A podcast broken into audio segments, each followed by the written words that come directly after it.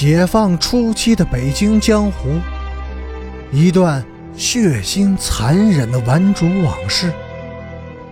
欢迎收听《北京教父》第六十一集。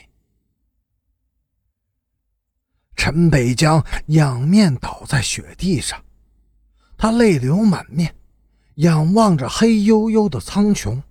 放声呻吟着，任由在自己体内淤积了十八年的激情肆意的宣泄出来。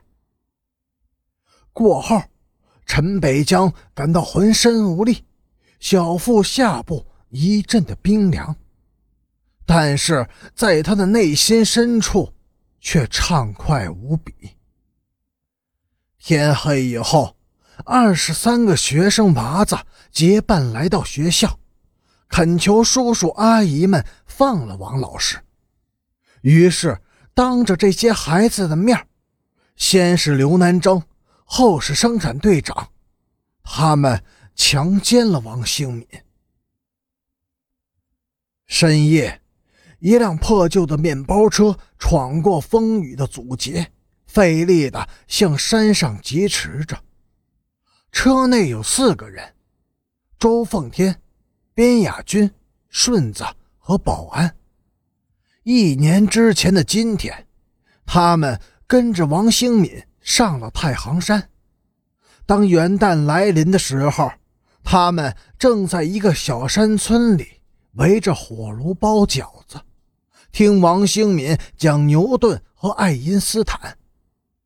一年后的同一天。王兴敏孤零零的一个人留在这座大山里了。进山去干什么呢？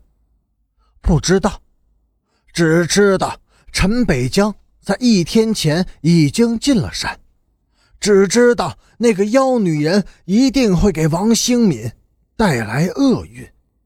不知道进山去干什么。但是每个人都带了刀，而且。全是长刀。周凤天面色铁青，额角的青筋凸现出来，眼睛像两只三角形的星星，射出怕人的凶光。在他的脑子里，早就不记得王兴敏这个人了，他只记得陈北江，只记得他们之间的誓言：绝不两立，共存。为什么要立下这么重的誓言呢？他和陈北江到底有什么私怨，也都记不起来了。他只是清楚地意识到，在他和陈北江的身后都有着一大群人，像两座大山，推着他们走到一起。他们只能拼命的相斗，谁也无法躲开谁。最后，他们都会被山碾压的粉碎。边雅军微闭着眼睛，手里紧握着一把长刀。他忽然想起了白脸儿。白脸儿玩过多少女人，他不知道，反正是很多的。边雅军知道，白脸儿强奸过一个女同学，毁过小样老天爷如果不报应他，那真是瞎了眼。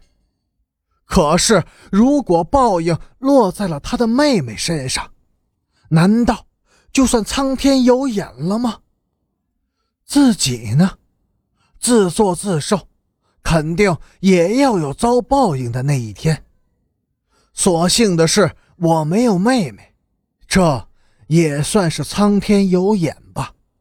保安双手紧握着方向盘，两只阴沉沉的眼睛没有表情地注视着车灯前的黑暗。他几乎没有和王兴敏讲过一句话，但是他喜欢他，敬重他，愿意为他拼命。大串联回来以后，王兴敏家门口不断有小流氓滋扰，他上街。后面就跟上一群半大小子，他们骂他是破鞋，是圈子，是女土匪。保安为此在王家的门洞里等了三天。当一伙小玩主在胡同里冲着兴敏家的院子胡喊乱叫“哥哥妹妹”时，他猛地冲了出来，喊得最开心、最使劲的那个小子，他的脸上挨了三刀。